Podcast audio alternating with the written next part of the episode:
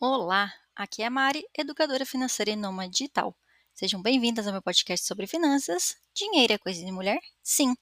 Aqui falamos sobre organização financeira, investimentos e viagens de maneira simples e prática para trazer mais conhecimento para a sua vida. No episódio de hoje eu vou falar sobre o Tesouro Selic, que costuma ser a primeira opção de muitas pessoas para construir a reserva de emergência ao sair da poupança. É um investimento considerado bastante acessível, de baixo risco e simples de realizar, já que não é necessário ter conta em corretora. Ao longo do episódio, vou detalhar mais sobre esses aspectos. Vamos lá? Primeiro, vamos relembrar um pouquinho sobre a reserva de emergência para vocês entenderem o motivo do Tesouro Selic ser um investimento bastante indicado para esse fim. Lá no episódio 15, eu falei especificamente sobre esse assunto e trouxe algumas características importantes dos investimentos indicados para a reserva de emergência. Por funcionar como uma proteção financeira diante de imprevistos, é importante que a reserva de emergência apresente baixo risco, já que o que você espera dessa reserva é que ela te traga algum tipo de segurança. Também é importante que tenha liquidez, o que significa que você consegue movimentar esse seu dinheiro sem grande dificuldade. Afinal, não faz sentido construir uma reserva investir em um produto que você não tem fácil acesso nos momentos de emergência. Além disso, é bom que a reserva tenha garantia de rentabilidade contínua, pois você nunca sabe quando vai precisar dela. E por fim, o produto que você escolher para sua reserva deve te possibilitar começar com pouco, ou seja, ter um valor mínimo inicial baixo para que você consiga construí-la aos poucos. Esse é o caso de muitas pessoas, inclusive. Não tem nenhum dinheiro guardado e precisa começar do zero. Como eu falei lá no episódio 15, existem várias opções para iniciar a reserva de emergência, como a poupança, CDBs e liquidez diárias e o Tesouro Selic, que é o nosso tema de hoje. Antes de entrar nas características específicas do Tesouro Selic, eu quero relembrar outro assunto que eu também já abordei aqui no podcast. Lá no episódio 23, eu expliquei para vocês o que é o Tesouro Direto, que é um título público criado pelo governo em parceria com a B3 para democratizar o acesso aos investimentos.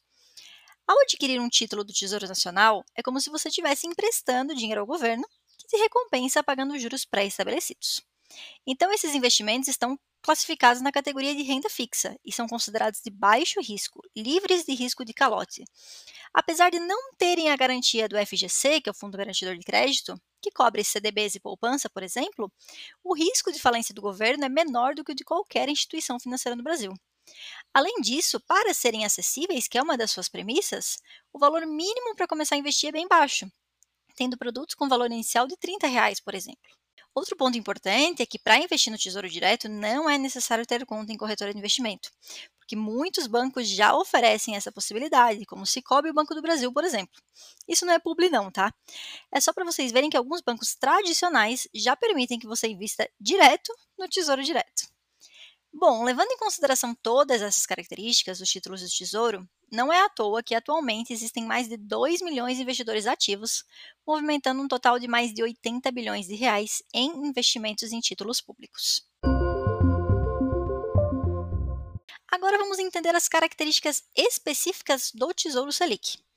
Primeiramente, vale destacar que é um título de renda fixa pós-fixado, ou seja, o seu rendimento está atrelado a um índice de mercado que pode variar ao longo do tempo, que nesse caso é a taxa Selic, a taxa básica de juros da economia brasileira. Lá no episódio 11 eu falei mais sobre ela. Outra característica do Tesouro Selic é liquidez diária. O que isso quer dizer? Isso quer dizer que se eu precisar do meu dinheiro que está lá investido, ele vai ter liquidez de mais um. Ou seja, se eu solicito hoje, esse dinheiro vai estar de volta na minha conta em até um dia útil. Isso quer dizer que hoje, por exemplo, é terça-feira, se eu solicito hoje, amanhã, quarta-feira, vai estar na minha conta. Se eu faço isso na sexta, por exemplo, só vai cair na segunda-feira. Então tem que ficar atento a feriados e finais de semana. Além disso, diferentemente da poupança, por exemplo, o Tesouro Selic apresenta rendimento diário. Então, todo dia está caindo o rendimento. Lembra que a poupança tem a data de aniversário, né? Então, juntando isso com a liquidez diária, vai garantir que você não vai ter perdas porque você não esperou a data de aniversário. Uma característica específica do Tesouro Selic é que esse é o título que possui o menor risco em caso de venda antecipada. Ele tem uma data de vencimento, todo título tem que ter uma data de vencimento, porque é renda fixa, mas você não precisa esperar até a data de vencimento para fazer esse resgate. Então, por exemplo, está lá o Tesouro Selic 2029. Ele vai vencer em 2029, mas você pode resgatar antes. pode ter uma flutuação de preço, mas ela é muito pequena e você tem um risco muito baixo de perder dinheiro. Sobre o valor mínimo que eu comentei anteriormente, no caso do Tesouro Selic especificamente, esse montante inicial é um pouquinho maior, mas ainda é considerado acessível se comparado a outros investimentos em instituições privadas. Atualmente, o valor mínimo para investir no Tesouro Selic varia entre R$ 138 e 140 reais, a depender do vencimento do título escolhido. Lembrando que a gente está gravando esse episódio em outubro de 2023. E se você está me escutando em outro período diferente desse, o valor logicamente pode ter sofrido alteração.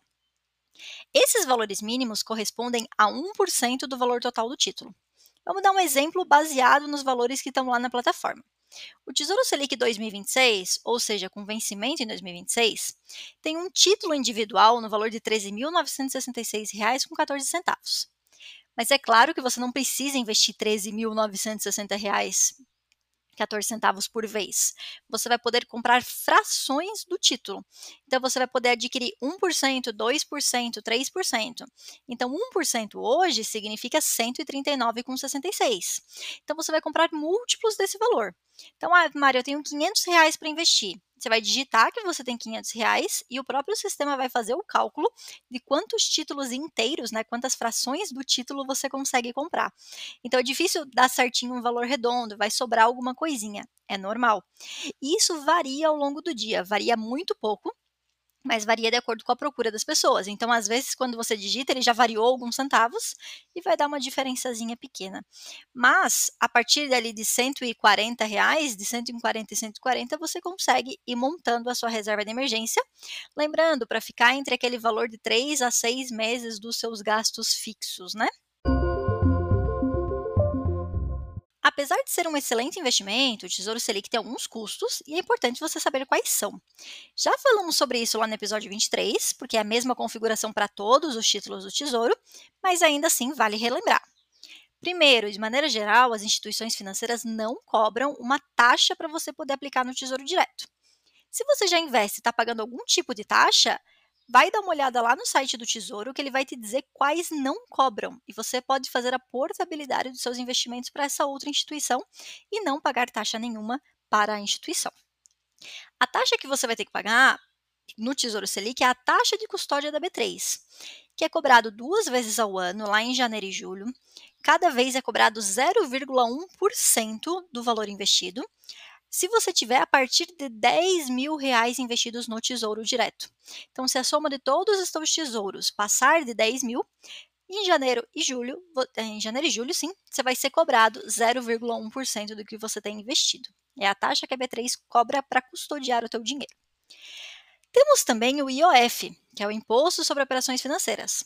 Só que ele só é cobrado no caso da, do resgate, então você não vai pagar IOF se você não resgatar, e só em casos de resgate com menos de 30 dias de aplicação. Ou seja, se você depositou o teu dinheiro hoje e resgatou daqui 15 dias, você vai pagar IOF. Mas se você esperar 30 dias, vai zerar. Então, a partir do trigésimo dia, você não paga mais nada de IOF. É um incentivo para que as pessoas deixem o dinheiro mais tempo. E outro outro imposto que pode ser cobrado também é o imposto de renda, que ele vai variar conforme uma tabela com quatro alíquotas regressivas. Ou seja, quanto mais tempo você deixar o teu dinheiro investido, menos você vai pagar. Tanto o IOF quanto o imposto de renda só são cobrados em cima do lucro que você teve, do rendimento. Já a taxa de custódia é cobrada sobre o valor total que você tem investido. Analisando as necessidades de uma reserva de emergência e as características do Tesouro Selic, fica fácil perceber por que, que esse investimento é tão indicado para a construção da reserva. Baixo risco, especialmente para venda antecipada, liquidez diária, valor mínimo acessível e rentabilidade contínua são os requisitos da reserva, e todos eles são atendidos pelas características do Tesouro Selic.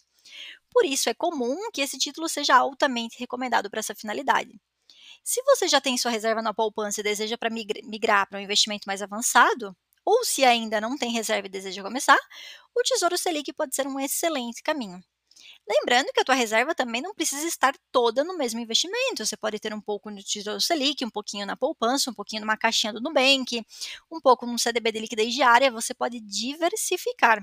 Mas o Tesouro Selic é ótimo mesmo que você não queira diversificar, tá?